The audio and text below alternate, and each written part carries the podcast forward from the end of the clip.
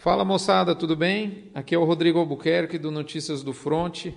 Estou nessa, nessa ocasião fazendo um podcast extraordinário.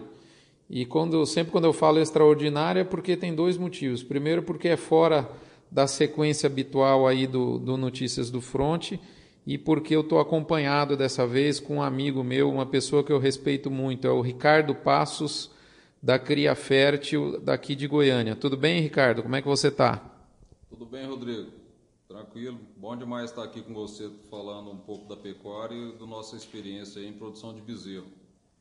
É isso aí, moçada. O Front, a gente fala muito sobre, sobre gestão de risco em pecuária, sobre a condução de uma, de, uma, de uma sistemática para vender arrobas melhor, e óbvio que isso se aplica à arroba de macho, mas também aplica à arroba de fêmea. Né? E, e, e a a fêmea é a, a, raiz de tudo, né, Ricardo? Todo o ciclo nasce nela mesmo. Então, por isso que a gente está aqui, gente. Ricardo, fala um pouquinho. Eu sei que tem, você é, você devia sair para candidato a deputado, mas tinha que ser deputado federal, viu? Porque se fosse só para estadual, você ia perder muito voto nessas suas andanças aí. Mas me fala, tem muita gente que está cansado de saber o da onde você veio, qual que é a sua formação, mas fala para a turma aqui que tem gente que não te conhece e se Deus quiser esse nosso áudio vai para o Brasil todo aí, Ricardo. Qual que é, como que você começou e, e qual foi o início da sua jornada na, na, na, na pecuária? Rodrigo, é, eu formei na UFG em 93 aqui em Goiás e trabalho com cria desde essa época. Então nossa empresa já começou a operar em 1994. Nós temos aí na estrada na lida da cria 25 anos e desde o início acreditando na produção de bezerro. Sempre escutava falar que em todos os lugares do mundo o bezerro era valorizado e era uma atividade importante. E fiquei muitos anos esperando chegar esse momento, que aconteceu é, nos últimos anos da pecuária, aí, nos últimos sete, oito anos, que realmente que o bezerro veio a valorizar. E eh, eu acredito que a cada dia que passa, a gente, é, quem está na atividade pecuária que se dedica à cria e faz um bezerro de boa qualidade, é, tem um retorno garantido e vai estar tá, é, na atividade por muito tempo. Você vê só, né? É, esses dias eu, eu, li uma frase e, e, lembrei exatamente dela quando você falou. Né? Então, às vezes, a gente tem que ter persistência nos negócios. Né? Você esperou chegar esse momento e esse, esse momento demorou a chegar. Então, muita gente saiu no meio do caminho, mas realmente é, surfar a onda boa, é, o sucesso de, que, que demora do dia para o sucesso do dia para a noite demora mais ou menos uns 15 anos para acontecer, né, Ricardo? É, foi isso que aconteceu com a gente aqui, Rodrigo. A gente ficou muito, mas muito tempo estudando, se preparando, aprendendo. E hoje eu posso te falar que a gente faz um trabalho muito bacana e, e tem rebanhos que a gente acompanha e que a gente está é, é, vendo os resultados que estão muito, muito acima da média. E por quê? Porque a gente é, aprendeu a fazer muito bem feito essa atividade que é a produção de bezerro, Rodrigo. E isso faz toda a diferença. E essa, esse aprendizado, ele demanda tempo, demanda maturidade. E nos momentos ruins, nos anos ruins de preço de bezerro, a gente pensava assim, ah, pô, se eu sair dessa atividade até eu aprender a trabalhar com outra coisa, vai demorar uns 4, 5 anos. Daqui uns 4, 5 anos esse negócio vai estar tá bom. Isso que me segurou na atividade. E graças a Deus, hoje eu posso te falar que é, a gente tem tido muito sucesso na produção de bezerro e não foi fácil, Rodrigo. A estrada é muito longa, e, mas nós estamos aqui firme e já, como você diz, já comemos muito pó na, nessas viagens aí. E posso te falar que a gente já conhece bem, mas conhece muito bem a produção de bezerro de qualidade. E cada dia que passa eu acredito mais nessa atividade. Eu nunca vi um boi gordo sem você ter um bom bezerro. Então, se o bezerro é a principal matéria-prima para fazer um bezerro, um boi de qualidade, é isso que nós fazemos, Rodrigo. É fazer um bom bezerro para fazer um bom boi, para poder fazer uma carne de qualidade boa. Esses dias eu estava viajando com, com o Ricardo e aí eu não tinha reparado no carro dele tem uma frase escrito, estava escrito mais ou menos assim: bezerro, quer bezerro de qualidade ou procurando bezerro de qualidade, me ligue. Então, o que ele está falando está literalmente esse slogan, essa frase, esse raciocínio muito forte impregnado na lataria do carro dele. Ricardo, mas você está desde 94, né? São 25 anos, é uma vida, né? É, me fala uma coisa, o que, que é, mudou de, de, sobremaneira nesse tempo todo? O que, que você me fala um pouquinho é, dessa experiência sua? Principalmente do que, do que maturou, né? vamos falar assim, de, de como era lá atrás e o que é hoje, o que, que mudou basicamente. E só para vocês não assustarem, moçada, são 25 anos, não vai caber numa prosinha só. Então, o Na Lida da Cria, que é o, se o, o Front tem aí o Companheiros do Pó da Viagem, o Ricardão fez o Na Lida da Cria, né? Então, o Na Lida da Cria, não é isso que é o, o seu é o seu slogan? A gente vai ter vários Na Lida da Cria, né, Ricardo? Esse é o primeiro dos podcasts que nós vamos fazer. Mas o que, que você me fala dos últimos anos, dessa sua vivência é, em linhas gerais, e depois a gente vai começar a entrar um pouquinho em detalhes, Ricardo, né, na história da vaca aí. É, primeiro que mudou é, totalmente o conceito do criador. Né? O criador era uma atividade marginal que estava sempre nas áreas de baixa fertilidade e nas áreas de abertura, onde não tinha acesso, onde não tinha estrada, o cara abria uma fazenda, mandava umas bezerras, daí três, quatro anos já estava começando a, a, nascer os bezerros, para daí mais uns dois, três anos tá com boi gordo, ou seja, é, até é, consolidar as propriedades das fazendas e ter boi gordo para tirar, já estava com as estradas arrumadas e já estava saindo é, no mercado. E isso que ajudou a cria, e o Maurício Palma Nogueira fala muito isso, que a cria que viabilizou é, o Brasil central e, e, e, o desenvolvimento do país. Não foi o desmatamento, não causou o desmatamento, na realidade, que é o que ele fala muito isso. É o que uh, viabilizou a pecuária e que, que é a base de sustentação do negócio. Se a gente tem uma base, uma base consolidada bem feita, se a gente for pensar que hoje a pecuária nacional é uma das atividades mais importantes que tem no país, e, e, ligado também com as outras atividades do agro, que é a produção de grãos uhum. e, e, outras atividades afins, a pecuária que foi puxando a fila, a, peixe, a, a vaca que estava na guia, uhum. sabe? E desenvolvendo é, todo esse negócio. E, e, hoje a gente vê projetos de cria extremamente intensificado, a vaca que estava no Varjão, na vaca, na, na, no, no Cerrado, é, na, nas terras mais fracas, nas áreas marginais, hoje você vê é, situações onde se tem é, projetos de cria altamente rentáveis, produzindo bezerro em terras corrigidas e adubadas com altíssima produtividade. Então mudou totalmente o conceito. Agora, esse bezerro que a gente produz hoje é um bezerro totalmente diferente do que a gente produzia lá atrás, Rodrigo. E aquele bezerro lá atrás era um bezerro de baixo padrão genético, de baixa qualidade, certo? Então, assim, o bezerro também mudou, não foi só a, a, a cria que mudou, o bezerro mudou muito. É, porque a gente, na, naquela época, a gente precisava de um bezerro que ia morrer com 3 anos, 4 anos de idade certo? E hoje a gente está falando de um bezerro que vai morrer de 14 meses a 24 meses, que são nos plantéis de maior é, é, desempenho, sabe? Mas é no máximo é, três anos ele vai ser abatido, sabe? Que, que é um, um, hoje um, um, um, desafio muito grande, porque quando você vendia um, boi e comprava quatro, cinco bezerros você não precisava de ter um desempenho tão alto na cria.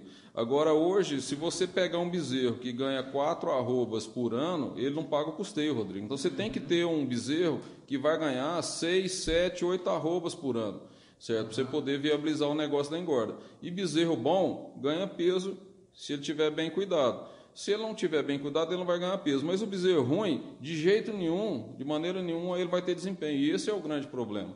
Então, o bezerro melhorou, a cria melhorou. É, hoje a gente vê é, criadores muito bem sucedidos e principalmente grandes projetos de cria, uhum. sabe?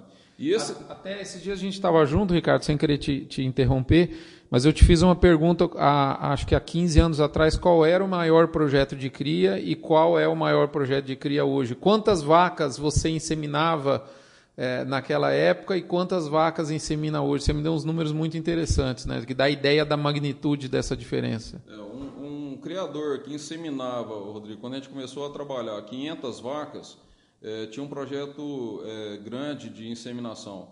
Hoje, com a inseminação artificial em tempo fixo, que é IATF, tem algumas propriedades que a gente chegou a inseminar é, 700 vacas num dia, sabe? E tem um projeto onde bateu um recorde de inseminação, inseminamos mais de 6 mil matrizes em quatro dias. Então, assim, é, mudou o patamar do negócio, virou realmente indústria de produção de bezerro. E isso é, viabilizou os grandes projetos. Que bacana. Você vê que, que é, uma, é um crescimento muito consistente. A gente saiu de uma atividade de marginal, né? uma atividade em que é, o grande segredo dela é que o estoque crescia, né? Então você punha lá umas novilhas, de repente virava vaca, misturava com boi e aparecia mais e o trem ia assim, né? Até você chegar numa atividade industrial. Olha, olha como o negócio saiu. Se fosse resumir numa frase, o que você falou, a gente saiu do extrativismo e foi para o profissionalismo, né? É exatamente isso que aconteceu. E isso é, não é em toda a cria que aconteceu, Rodrigo. Nós temos que pontuar isso. Ah. Não foi toda a cria que evoluiu no país. A gente ainda tem muita oportunidade de melhoria e de crescimento, melhorando a eficiência, principalmente a eficiência reprodutiva, Rodrigo. Nós ainda temos que carregar, na média no país, é, um volume muito grande de vacas vazias. Né? E essas vacas que muitas vezes inviabilizam a maioria dos criadores. Que você tem uma ideia, nós temos mais vacas vazias no país durante um ano do que todo o rebanho de cria da Austrália e da Argentina junto. Sabe? Então, por isso que às vezes a gente vê a cria como uma atividade na média ruim, e isso é uma verdade. Agora, o bom criador que cria bem, ele está muito, mas muito acima da média. E isso que fica, é, é, a gente fica mais animado ainda com as possibilidades que a gente tem hoje de estar tá desenvolvendo essa atividade, porque nós temos a oportunidade de fazer é, resultados extraordinários e produzir um produto de muito melhor qualidade, que vale mais, certo? Que é um bezerro bom, que vai desempenhar bem, e em algumas situações, os nichos de mercado, que ainda é um percentual pequeno, mas já está crescendo forte. Por exemplo, o mercado que vem aparecendo de produzir fêmeas de qualidade. E esse mercado ele vem crescendo forte. O ano passado nós tivemos uma demanda crescente, já significativa, de bezerros de qualidade para exportação. Sabe? Então já, já é mais outro, outro mercado que vem surgindo para o criador que está criando bezerro, bezerros bons. Sabe? Então é, é, isso que a gente vê e a gente fica muito animado. O negócio do criador ele é muito promissor. Uhum. E, sabe? E uma coisa que a gente vê é que a, a cria também ela é viável nas pequenas propriedades. Uhum. Então você não precisa ter um grande projeto de, de, uma área muito grande, que é um paradigma que, também que a gente vê que está quebrado, sabe? Uhum. Então pequenas áreas produzindo muito bem. Isso é um negócio muito bacana. É, isso é uma, esse paradigma, qualquer dia a gente tem que conversar um pouquinho mais, porque muita gente fala assim, ah, mas a fazenda pequena vai fazer o quê e tal, então a cria não tem jeito, não tem, não tem espaço para a cria, né? E não é bem assim, a gente vê, né, Ricardo? E, Ricardo, me fala uma coisa. Essa é uma ideia de passado. Nesse primeiro episódio do Na Lida da Cria, a gente fez esse mergulho para trás, agora vamos dar uma olhada no, retro, no para-brisa, né? Nós, nós damos uma olhadinha no retrovisor, vamos dar uma olhada no para-brisa. Daqui para frente, o que, que eu imagino que tem muita coisa para acontecer e eu diria que uma que talvez seja a primeira, me arriscando a entrar no universo seu, Ricardo, é a gente ter em mente que a gente tem que tratar, que a gente tem que, que a gente tem que alimentar a vaca, não só tratar de macho. Você concorda comigo? O que, que você vê no, no para-brisa nosso aí dos próximos anos, Ricardo? A fazenda de cria tem que ser uma fazenda de cria e engorda, sabe? Então, os animais que a gente tem por exemplo, reposição, nós temos que desmamar uma bezerra e seguir com ela crescendo é, para poder entrar com ela é, com peso adequado na reprodução, que quando a gente fala com peso, a gente considera aí que é próximo de 70% do peso vivo da vaca adulta. Você tem uma primípara que vai emprenhar bem, desmamar um bezerro bom e vai reconceber. Sabe? Então, se você entra com fêmeas com 14 meses de reprodução e desmama elas aí com próximo de 7 arrobas, é, ela vai ter que seguir ganhando em torno de 500 gramas é, por dia, em média, até entrar na estação de monta. Se a gente pensar nisso, nós temos que pensar numa, numa suplementação a, a, com pasto de excelente qualidade, ou uma integração lavoura-pecuária, ou uma suplementação de volumoso com volumoso de baixo custo para poder viabilizar isso. Quando você pensa em colocar fêmeas com 24 meses, é, a primeira seca ela já é uma suplementação com um proteinado de consumo médio para que você colocar bastante peso na primeira seca, você não tem tanta demanda de ganho na segunda, onde ela está maior, você vai ter um custo maior. Então, assim, você desmamou, o animal tem que seguir ganhando peso. Então, se ganha peso, a gente está falando em, em, em, ganho de arrobas na fazenda. E com taxa de reposição de rebanho alta. Porque se a gente for ter uma taxa de, de renovação de rebanho alta, você vende uma vaca de 16 arrobas e coloca uma novilha de, de 10, 11, 12 arrobas, o ideal é que elas estivessem entre 11 e 12, você está colocando 4 a 5 arrobas no bolso. Então, é caixa para a fazenda. Então, assim, a venda de vacas ela é uma receita importante para a fazenda para poder estar tá, tá viabilizando o negócio. Então você consegue ter um desfrute alto de, de produção de arrobas dentro da propriedade. E se você tiver um, uma fazenda que é só de cria, nós estamos falando só de cria, mas isso serve para recria e engorda, uhum. é, com eficiência, com estação de monta curta, que com animais que mantêm boa condição corporal, você consegue vender essas vacas ainda logo no final das águas, uhum. ou iníciozinho da seca, que é a época que está ajustando a, a, a lotação para baixo, você está tirando animais pesados da fazenda e colocando dinheiro no caixa. Então, isso acaba eh, antecipando o abate dessa forma, eh, você tendo uma lotação média anual das, dos animais que estão na fazenda, produtivos, muito mais alta. Então, você consegue produzir muitos bezerros é, dentro da sua fazenda. O, que a gente tem hoje como desafio é produzir pelo menos um bezerro por hectare. Uhum. Se a gente tiver um, um, um bezerro por hectare certo? E desmamando um bezerro é, é, de sete arrobas, que pode ser um bezerro mais pesado para quem suplementa. Eu estou falando com sete meses. Se desmamar um pouco mais velho, vai ser um bezerro mais pesado. Mas um, um, com, a, com o valor de arroba que tem hoje, nós vamos ter um, um, um faturamento por hectare uhum. de R$ 1.200 a R$ 1.500. Aí você começa a ter uma margem muito interessante é, para a atividade e, e, a cria ela, ela vai te dar uma tranquilidade que se todo ano você tem aquela quantidade de vaca, aquela quantidade de bezerros. A recria engorda ela é mais desafiadora. Por quê? Tem ano que você faz uma reposição boa, tem ano que não repõe bem, tem ano que você compra gado de qualidade, tem ano que você ganha, compra gado que não tem qualidade boa. Então é sempre uma loteria.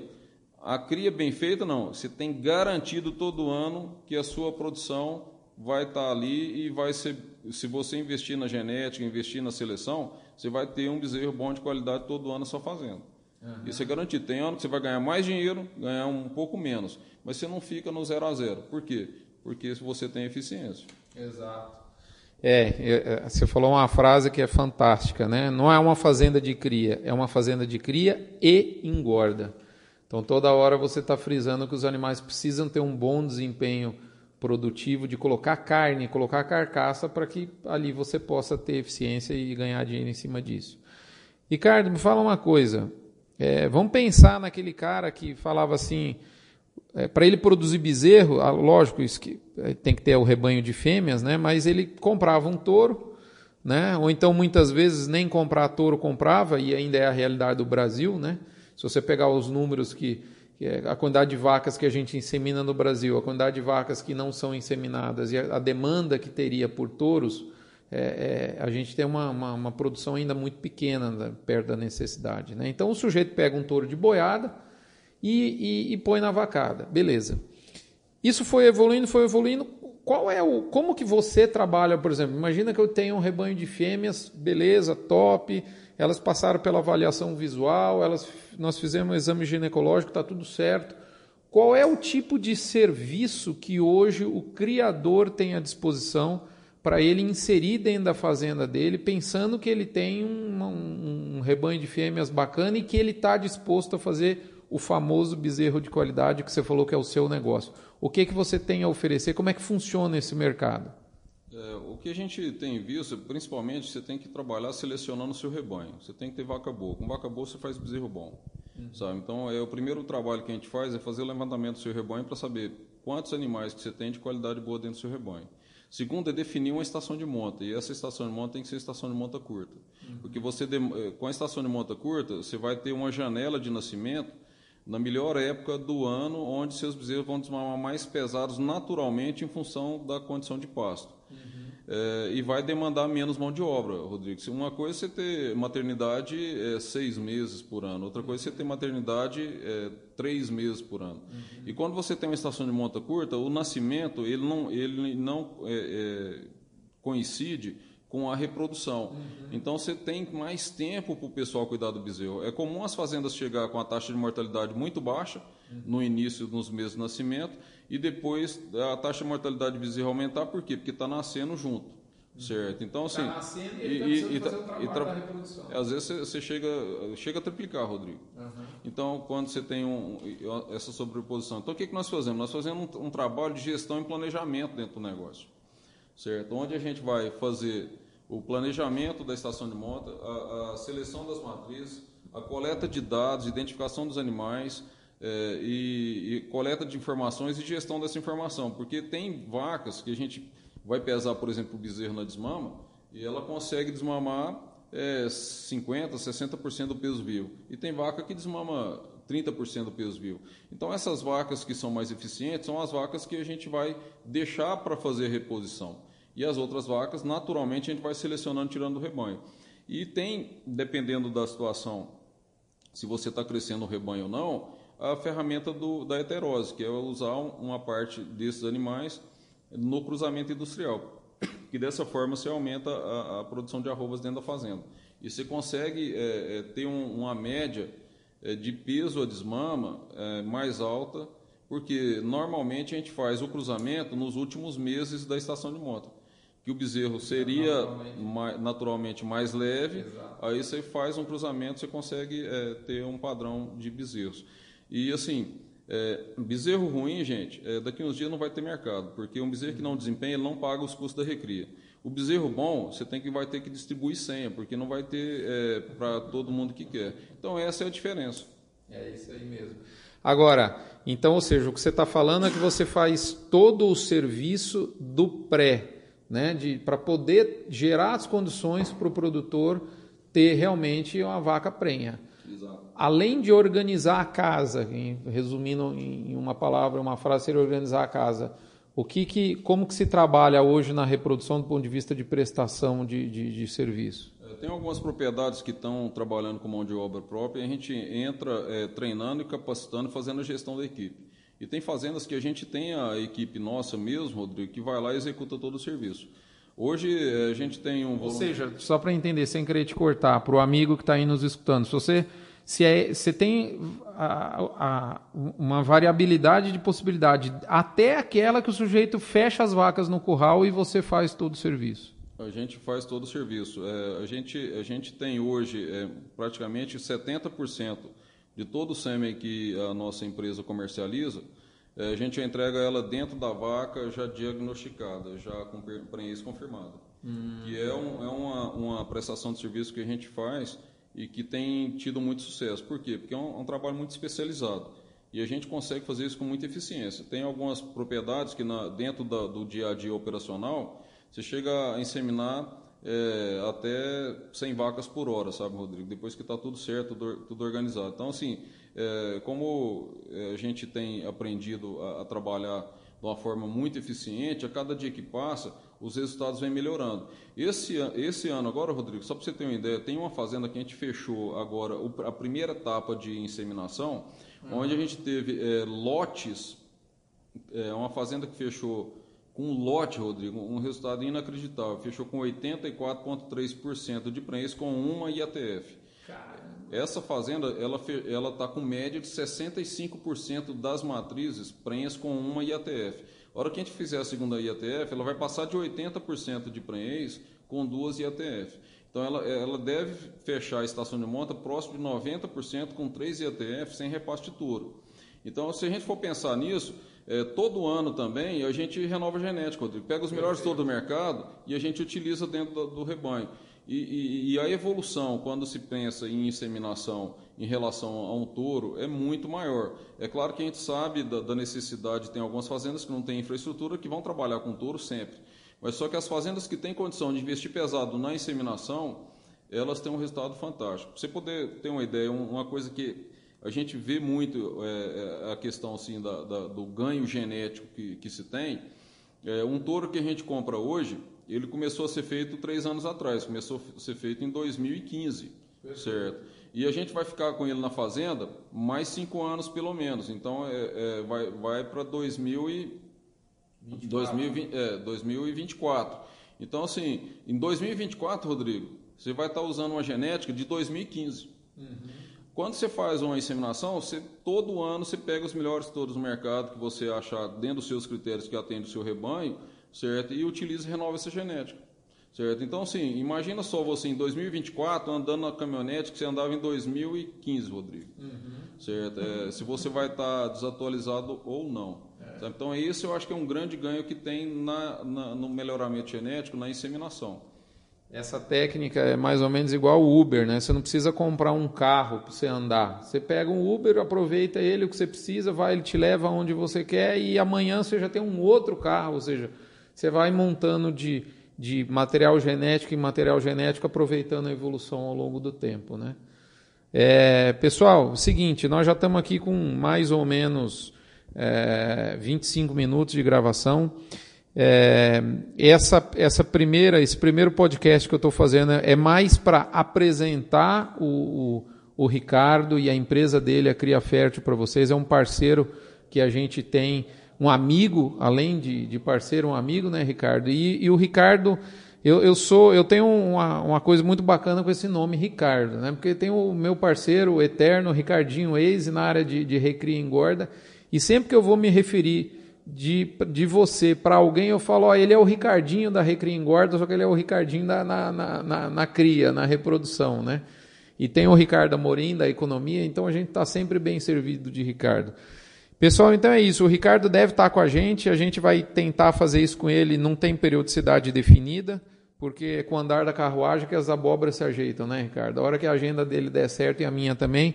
Nós vamos aqui falar um pouquinho de ciclo pecuário. Eu estava tendo uma conversa muito bacana com ele, né? Porque esse ano acho que o, o, o, um, um, dos grandes vieses para a gente entender o que vai acontecer em 2019 com o preço da arroba é justamente o abate de fêmeas, é bem a área do, do Ricardo Passos. Então, daqui uns dias eu vou estar de novo com ele, nós vamos estar fazendo mais algumas gravações e, e, e dissecando esse assunto, porque a lida da cria é uma lida extensa e tem 25 anos aqui de experiência, não é isso, Ricardo? Rodrigo, 25 anos aí trabalhando focado na cria, né? Na época que eu comecei, todo mundo falava que era louco para poder trabalhar com um negócio desse que ninguém dava valor. Hoje, graças a Deus, eu consegui persistir no mercado e o bezerro é um produto valorizado e trabalho é, profissional também é valorizado.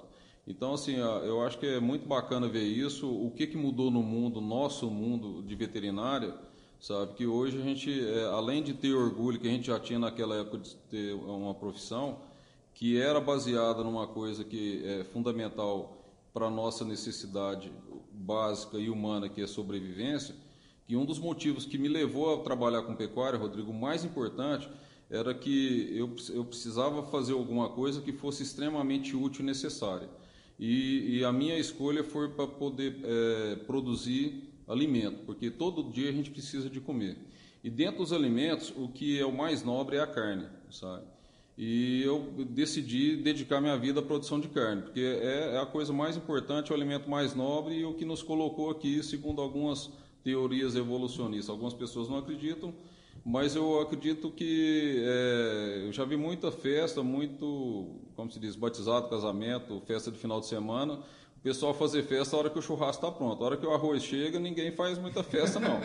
certo? Então, assim, o que tem de mais nobre no nosso é, é, cardápio é a carne. Então nós estamos aqui exatamente para poder produzir carne e carne de qualidade, pessoal, é, para vocês. Tá? Muito obrigado aí por estar aqui junto falando e conversando com vocês sobre um assunto que eu passei a minha vida antes da faculdade em fazendas, vivendo a pecuária e hoje sobrevivendo é, e cuidando da minha família e dos meus filhos é, com a pecuária. Eu acredito muito nesse negócio, Rodrigo.